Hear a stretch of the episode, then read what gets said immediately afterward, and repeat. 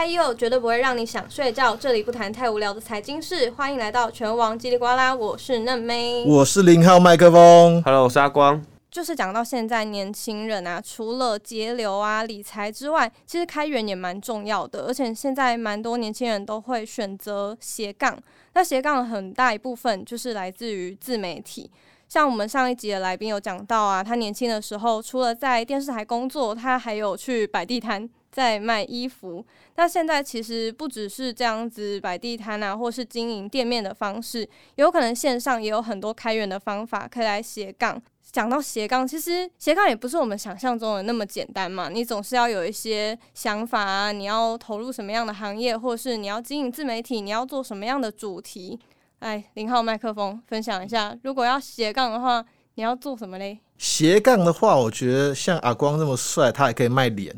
我有录 podcast 也算是，因为看不到，正在的看不到，我可以随便讲。然后。那我的话，我可能了不起就去做苦力吧，因为我觉得我也没有其他太多的特长啊。体力也是一种斜杠啊。这个我们就要请专家来，好不好？我们今天已经邀请到了三十节约男子来跟我们分享，说我们他在 IG 上面经营很多粉丝，然后从负债转到现在已经开始有存款的过程。欢迎三十节约男子！哇，超励志！欢迎欢迎！Hello，主持人好，听众朋友大家好，我是三十节约男子。哎，那没，其实现在你离三十岁还很遥远，但我这已经过三十岁的人啊，其实。经过了很多这种焦虑的时候，过了三字头，大家都想说，到底还有多少存款啊？然后烦恼后续以后过了之后变四十五十，越来越近了。到底车子房子在哪里？工作了七八年以上，那月收多少？这事情你会慢慢面临到。我不知道你后续你会怎么样想，说你怎么规划？其实我觉得也没有很早诶，大概。再五年我就要面临三十岁，现在也开始想说，哦，还没买车啊，还没买房啊，身边也开始有一些同学陆陆续续开始买房，也是会有一些压力。我想请问一下节约男子，说你之前是有去日本打工度假嘛？那当时呢的你应该还很年轻的状况，但是是什么时候开始思考到说，哇，就是这三十岁的时候自己的资产应该要有多少这个问题？其实我觉得，在呃慢慢的往三十岁迈进的时候，多少身旁朋友可能都会在聚餐的时候说，稍微聊到说，嗯，现在目前是做什么工作啊？然后薪水领多少？其实我觉得这多少都会有一些比较的心态。但其实我在呃可能到二十九岁回来台湾，就是打工度假回来台湾之后，我才开始意识到说，哎，原来就是理财这件事情是对我来说这是非常重要的。所以其实我是很晚才意识到理财这件事情。所以呃，应该说我前半段可能。就是二十到三十岁这个过程中，可能会有一些多少会有一些比较心态，这一定人之常情。但我不会把它放在心上，而是我到了二十九岁，面临到疫情的冲击之后，我才呃，就是开始觉得说，好像该开始理财了。我觉得我自己是比别人还要晚开始理财这件事情的。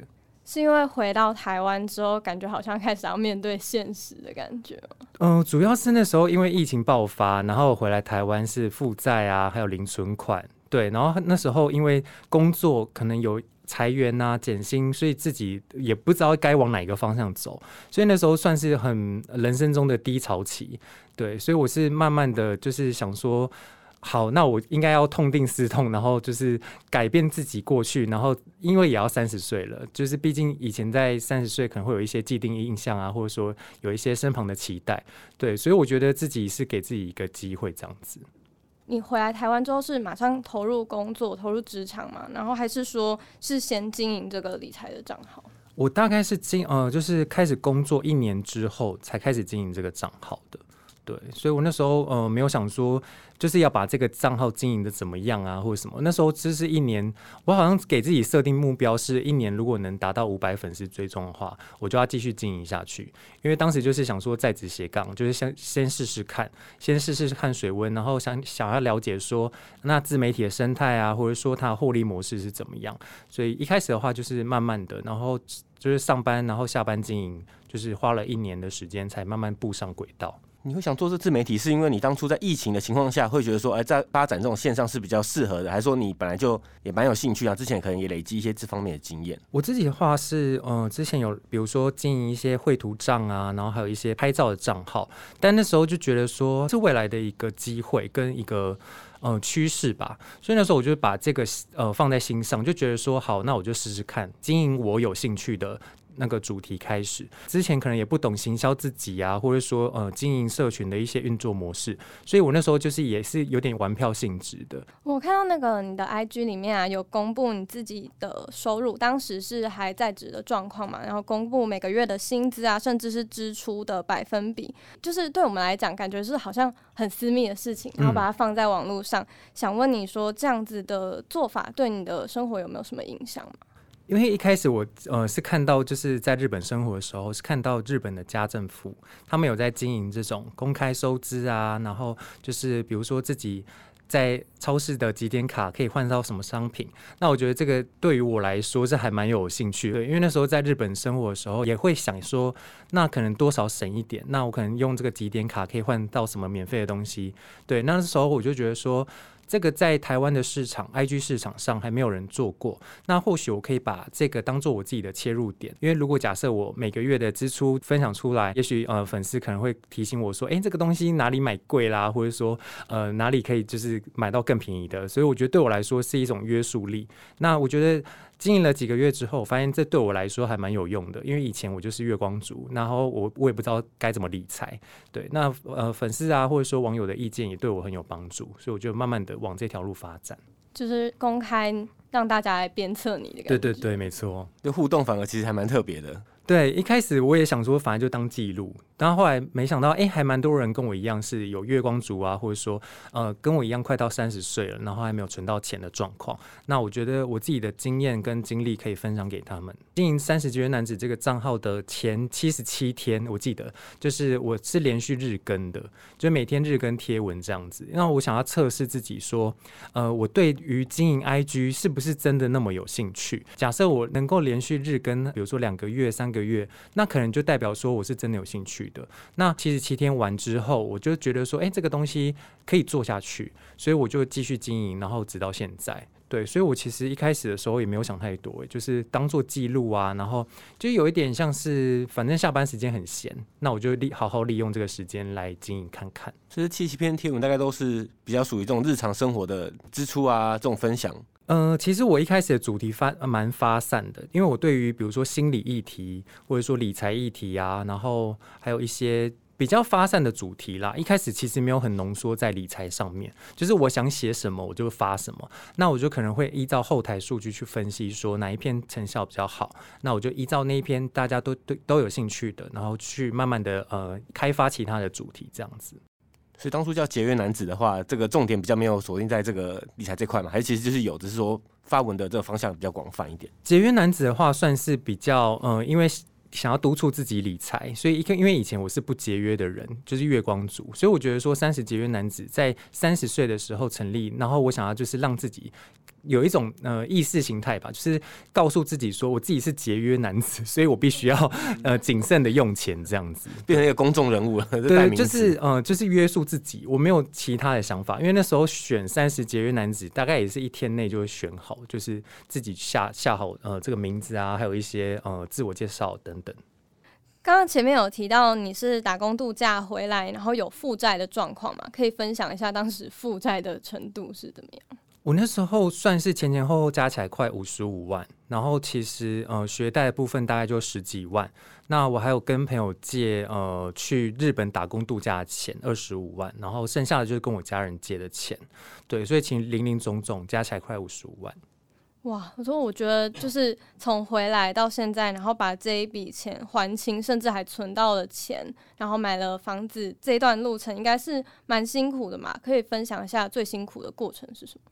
我觉得一开始理财的话，因为你就会想要花钱，然后我一开始其实是呃先断掉我自己的信用卡。因为我觉得自自从就是办了信用卡之后，然后我就是好像有一种，呃，如果我买不到这个东西，我就先刷卡，然后再分期付款。所以其实一开始我觉得最难戒的是那个信用卡花钱的欲望，因为你就是觉得说啊，反正没关系啊，反正每个月摊还下来可能也才一一两千块，好像小资足三四万块也是还得起。所以我觉得一开始我是先借由就是戒掉这个花钱的瘾，然后结合我当时就是觉得，嗯，我觉得自己的二十九岁快三十岁，就是那种生活一团乱的感觉。所以我那时候是借由断舍离，然后让自己慢慢的理清自己，呃，比如说需要什么或想要什么，然后还有比如说未来的发展啊，或者说跟人际关系的相处等等，哪一些是我真的觉得自己是呃对自己有帮助的，我就会选择把它留下来。所以其实我觉得，在如果真的想要开始理财的话，建议就是先理清自己的需求，然后如果你可以记账，你就开始记账。对，就慢慢的，其实我觉得不用太着急，说好像呃快到三十岁一定要存到百万或什么。对，因为其实我自己是三十岁才存到十万块，那我觉得自己的第一桶金的定义跟别人不太一样。对，所以我觉得，嗯，我的心路历程其实好像没有太起起伏伏，其实我就是慢慢一步一步，然后该还的该就是还掉，然后每个月可能存个两三千也好，就是慢慢一步一步慢慢还，然后就是呃在职斜杠啊，就是开发自己的一些呃开源节流的概念啦。那我大概懂，就是这个三十节约男子的定义，好像就是呃，人生快要达到三十岁，回头看你以前的人生的一个审视，把不好的地方改掉，就是包括断舍离啊，嗯包括节约啊，这些全部都包在里面。，对，你自己会设定说，比如说一个月只能花多少钱，这样子下去吗？我自己的话，因为我前三个月有记账，然后呢，我就发现说我自己好像其实不需要太多钱去生活，所以我一开始的时候，其实每个月的生活费就大概是落在四五千块，因为我必须要还债，然后我还要给家人钱，钱或者说还要还一些就是里里口口那些，对，所以其实我一开始的话就是大概落在四五千块，然后会要求自己。那这个四五千块是怎么来的？就是透过我自己之之前的记账，知道说每个月的呃开销往哪里走，然后哪一个开销类别是最多的，那我可能就是要设法把它降下来，这样子。对，所以其实一开始我的生活费就大概落在四五千块左右。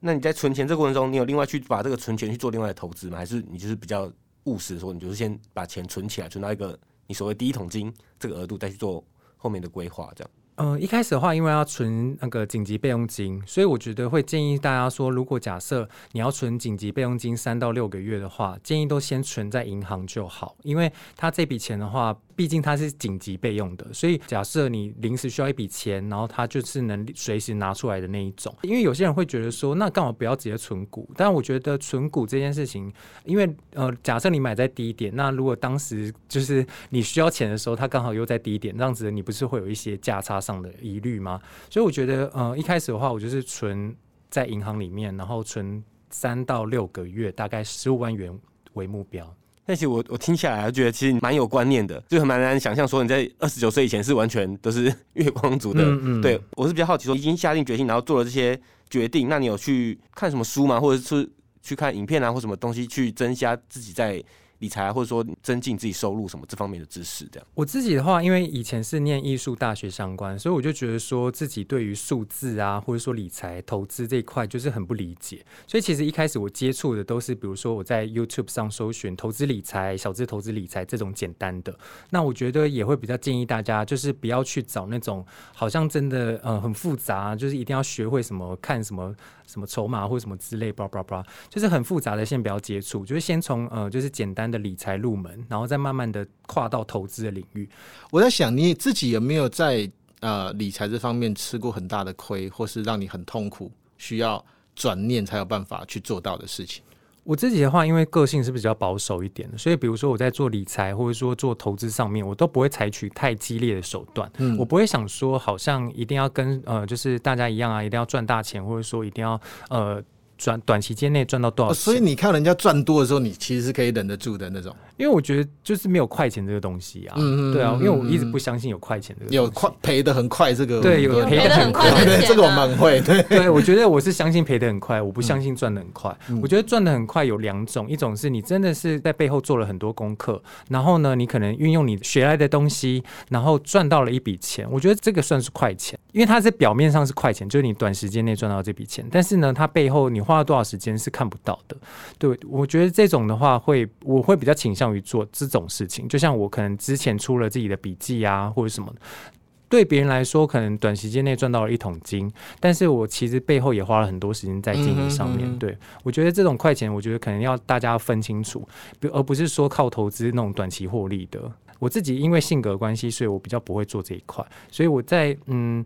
在投资理财过程中，就比较不会有遇到说太大的，比如说呃困境或者什么，就是因为赔钱而觉得自己伤心难过啊。我反而没有这一块，对，因为我一直以来都蛮保守的。嗯，哎，听你这样讲，那好奇想问你，你觉得开源摆在前面，还是节流摆在前面？我自己的话，因为是从上班族就是三十三 K 开始，慢慢的开源节流嘛。那因为一开始我不知道怎么开源，所以我就是从节流开始。所以因为就是因为节流开始，所以我才叫三十节约男子。嗯，对对。所以我会比较建议说，如果自己不知道该怎么做的人，会从记账啊，然后知道自己的开销哪一个类别是比较高的，就从那个类别先删减掉。对我觉得会比较建议先从节流开始。哦，你觉得哪个类别花了太多的钱，就从那个地方先往下压下来？对，那这个是很困难的事情呢。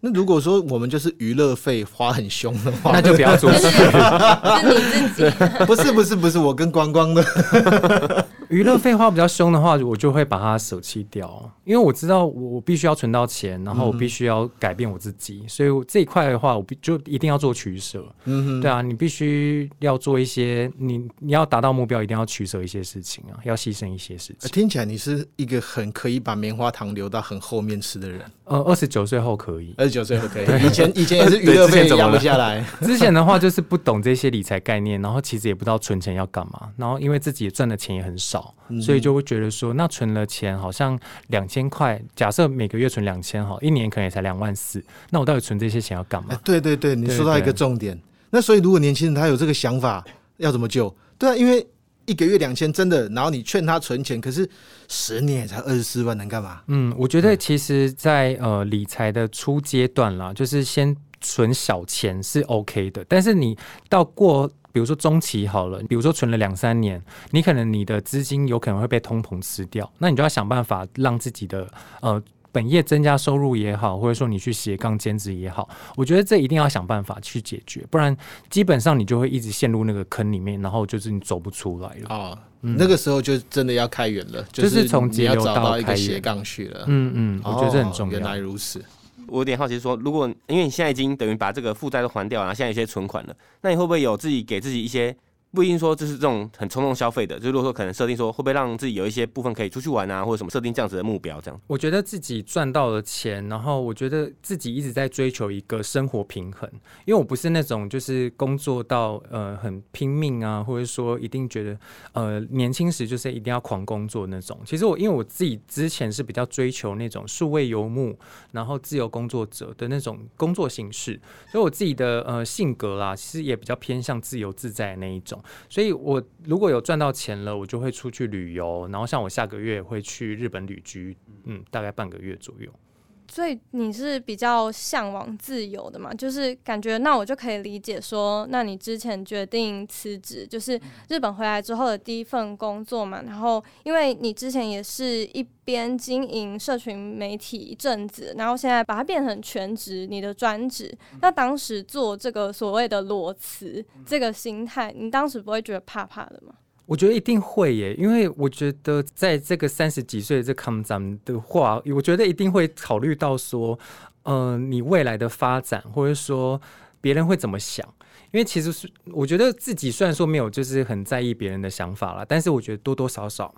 自己的心态还是会觉得说，啊，那如果未来赚不到钱该怎么办？但其实我当下呢，是我决定离职是蛮快的，因为我当下就是给自己。大概一个早上吧，然后我就边上班，然后我就边思考说，那我有没有在这间公司学到了什么东西？那也待了两年多，快三年了，那我觉得好像差不多了，然后再看一下自己的存款状态，然后我的业外收入是不是真的有呃超过我自自己的本业收入？那我觉得。这三项可能综合起来，我觉得就可以离职了。然后我其实我离职的原因也主要是因为我在职斜杠两年半的时间，那我觉得这个过程中自己的身体好像有一点疲惫，上班然后下班经营嘛，其实要花非常多时间。所以我那时候就想说，好，那我就给自己一个休息的时间，就是有一点像是国外的那种 gap year 吧，就是给自己放松一下。那如果我这个呃 IG 经营不起来，就是不像过往那么好的话，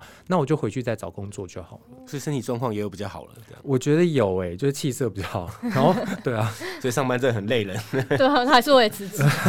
但我们的业外可能没办法负荷。啊，请问那个杰越男子，你在出书的时候是已经是在就是自由工作者的时间了吗？怎么去筹备这个出书的过程？这样我收到书籍的邀约的时候，其实是我在职的时候，对，那时候是二零二二年的十一月左右。然后我那时候收到书籍的时候，我就想说，哎，那我是不是要尝试一下？因为其实我那时候创办这个账号的时候，真的是想都没想，然后也不可能想到说，哦，自己有出书的这一天。那其实我那时候收到这个书籍邀约的时候，他们出版社就说，哎，那觉得你的经验啊或经历可以分享给一些，比如说小资族群，或者说有这些理财困境的人一些帮助。所以我觉得我那时候在写这本书的时候，是有把这个考虑进去，就觉得说，好，那既然如果我的呃分分享的经历对大家有帮助的话，呃，就写出来，然后就巨细靡遗的写出来，然后分享给大家。我觉得其实到现在回馈其实都还蛮不错的，就是他们会觉得说有一种被支持啊，或者说被鼓励的感觉。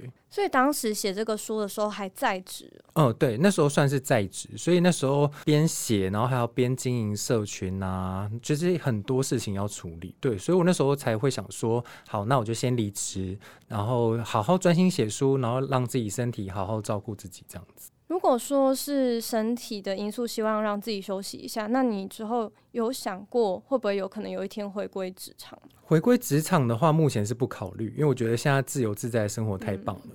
真的回不去，由生入可以睡到。自然醒。对，所以要自然醒。然后你今天想工作你就工作，不想工作那就出去走走，或者跟朋友吃饭。所以我觉得目前啦，离职了快八个多月，自己好像以前会觉得说，那如果做不了就回去回归职场。但是因为我觉得自己也蛮幸运的，就是一直以来都有一些合作邀约啊，或者说自己呃有一些商品贩售，然后带来的一些金钱资源。所以我觉得自己目前的状况，经济状况也还能撑个几年时间。想聊一下自媒体的部分啊，因为我看到你现在也有关于自媒体的课程嘛，那会怎么样用自己的经验给这些可能想要投入自媒体的新鲜人一些所想法？这样，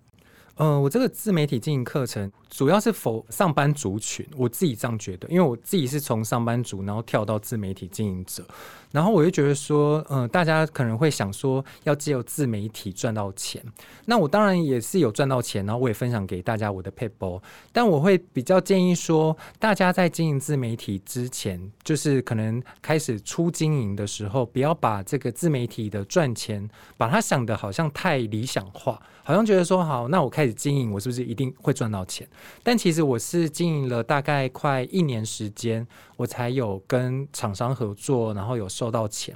所以其实这一年时间，呃，说长不长，说短不短。那我觉得要评估自己，说自己是不是真的对于自媒体有兴趣，或者说，呃，对于如果真的没有赚到钱，自己是有办法承受的吗？对我觉得在嗯，如果你真的想经营自媒体的话，要把这些评估进去。那这堂课程主要是协助，就是从零开始，然后到就是我经营到可能十三万粉丝的这个过程。那我我用了哪些方法，然后或者说我的赚钱的模式啊，还有变现模式是哪些，都会写在这个课程里面。那我想问一下，就是你心理上面的转变，因为我知道你的书名提到说这种理财不焦虑，那其实在这块的话，到底要怎么样去做一个调试啊？我觉得自己要考量自己的心理素质，因为其实，在经营的过程中，即使我只是记录自己的呃薪资啊，或者说自己的储蓄状况，但其实还是很多人会抨击你，所以我觉得要小心这一点。所以你都是不理他，还是我自己的话，当然就是看过啊，然后就忘记他。可能也因为断舍离的关系，我就可以把那些情绪隔绝在外，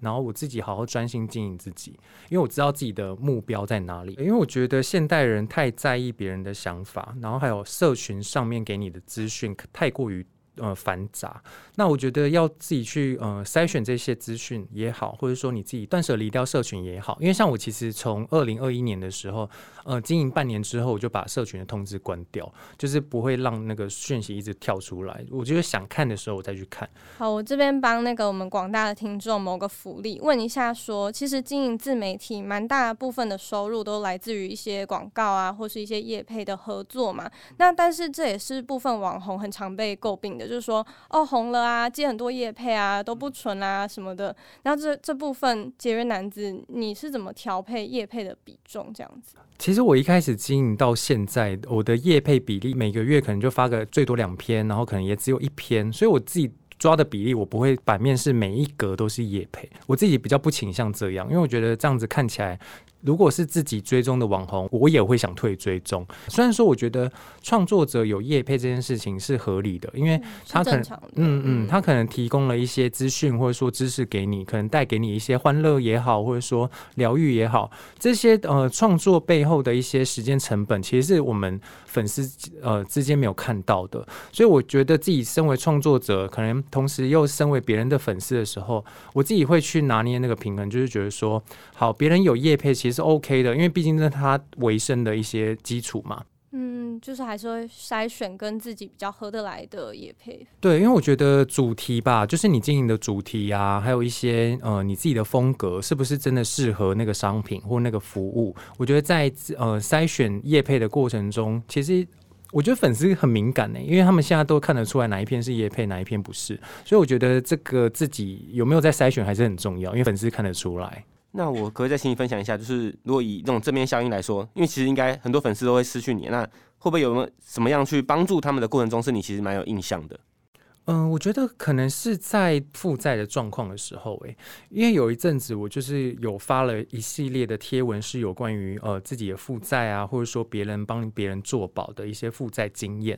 那我觉得那一阵子引起蛮多人的共鸣的，因为毕竟在亚洲社会或者华人社会，这种负债状况其实是有点不想要跟人家讲。但其实这个过程中会形成自己的心理压力，因为你没有一个出口。但当有有一个人就是引出了这个呃主题的时候，然后就。很多人就会觉得说，好像抓到了一个浮木。但我觉得自己在这个过程中，我觉得自己也扮演了一个还蛮好的角色，就是让这个话题能够被讨论，然后能够被呃，就是让大家有一种相依为命的感觉也好。因为有些人的负债不是自己出的问题，有可能是家人的负债啊，或者说呃朋友就是帮帮朋友做保，然后他不还钱，然后你就要帮他还。其实很多就是有诈骗行为啊，很多种。状况发生，所以我觉得自己在经营社群的这一块，我觉得自己好像是一个就是桥梁吧，把就是原本大家不敢拿出来谈，或者说自己不敢讲、不敢呃不也不知道找谁谈论的话题拿出来讨论。对我觉得自己是扮演一个这样的角色。我还蛮好奇一点是说，就是你一开始在经营的时候，很多人可能是跟你一样的状况，就是哦。假设我是你的粉丝，然后我看到你的时候，我会觉得说，哦，我们是一样，原来有人跟我有一样的状况，然后我们一起成长的那种感觉。可是现在，因为你经营自媒体，所以有一点点取得了阶段性的成功，可以这样讲。然后有一些新粉丝加入之后，就会觉得说你跟他们是有差距的。你要怎么去思考说你的社群媒体的定位可能开始转变了？嗯，其实我觉得在我离职之后，我的社群定位其实一直以来都有慢慢的在转。变从前期的呃初期经营也好，到中期的呃可能开始接到业配。到后期我自己推出自己的个人产品，然后慢慢摆脱负债的状况的时候，其实我觉得都会有粉丝，他们会觉得你变了，或者说你有一些社群经营上的变化。但我觉得这个是社群蛮有趣的地方，因为它有趣的地方是你不会只是一个好像一直停留在一个负债阶段啊，或者说一直是处在一个。低潮阶段的人，而是你粉丝是看得到你的成长，所以我觉得自己反而比较不会一直去在意说，好像别人说你变了，或者说你有一些成绩呀或什么的时候，我反而不较比较不会去在意这些事情。我就是专心做我自己的，然后我能够协助大家，然后呃能够分享什么资讯给大家，我觉得这才是比较重要的。因为对啊，有些人会觉得说，哈，那你经营了就是两三年，然后你也从富小资族，然后变成可能年收百万啊什么的。我觉得有些人可能会有一些眼红也好，或者说吃醋也好，但是没办法，我觉得人就是会改变，就是可能从负债状况，因为我不可能一辈子都负债，而且如果你一直负债，你就没有 没有说服力了吧？对，就是没有说服力，所以我觉得人还是会改变。然后我我自己也知道我自己想要什么，我必须要朝着那个方向前进，所以我比较不会在意说，好，那如果我变了，是不是有退粉？因为一定会有，不会有人一直喜欢你，而且你的言行举止改变了，或者说，呃，你发的文不是他们想看了。但是我觉得，嗯，就是必须随着我自己的人生状态去改变，我不能一直去呃屈，呃不是不是屈就，就是。不能就是迎合大家，对，不能一直迎合大家想看什么或者什么，因为我觉得这样会失去我自我。因为我觉得自媒体它的那个字就是你就是要有自我的风格跟特色，所以我觉得我也会把我的改变还有我的蜕变分享给大家。就是如果说你要给现在可能跟你当时一样，可能快要三十岁的年轻人，然后回头看发现哇，我生活一团乱，这些人一个忠固，就是或者是他第一步要做的事情，你觉得是什么？我觉得还是要厘清自己的需求，诶，因为我发现很多人其实，比如说买东西好了，像刚呃，就是最近双十一嘛，然后就是还蛮多人可能会为了要折扣，或者说呃，为了要买给别人看，我觉得这一点是比较是大众比较会有一些的误区啦，因为大家会觉得说我赚了那么辛苦，然后我就是要犒赏自己啊，那我觉得其实。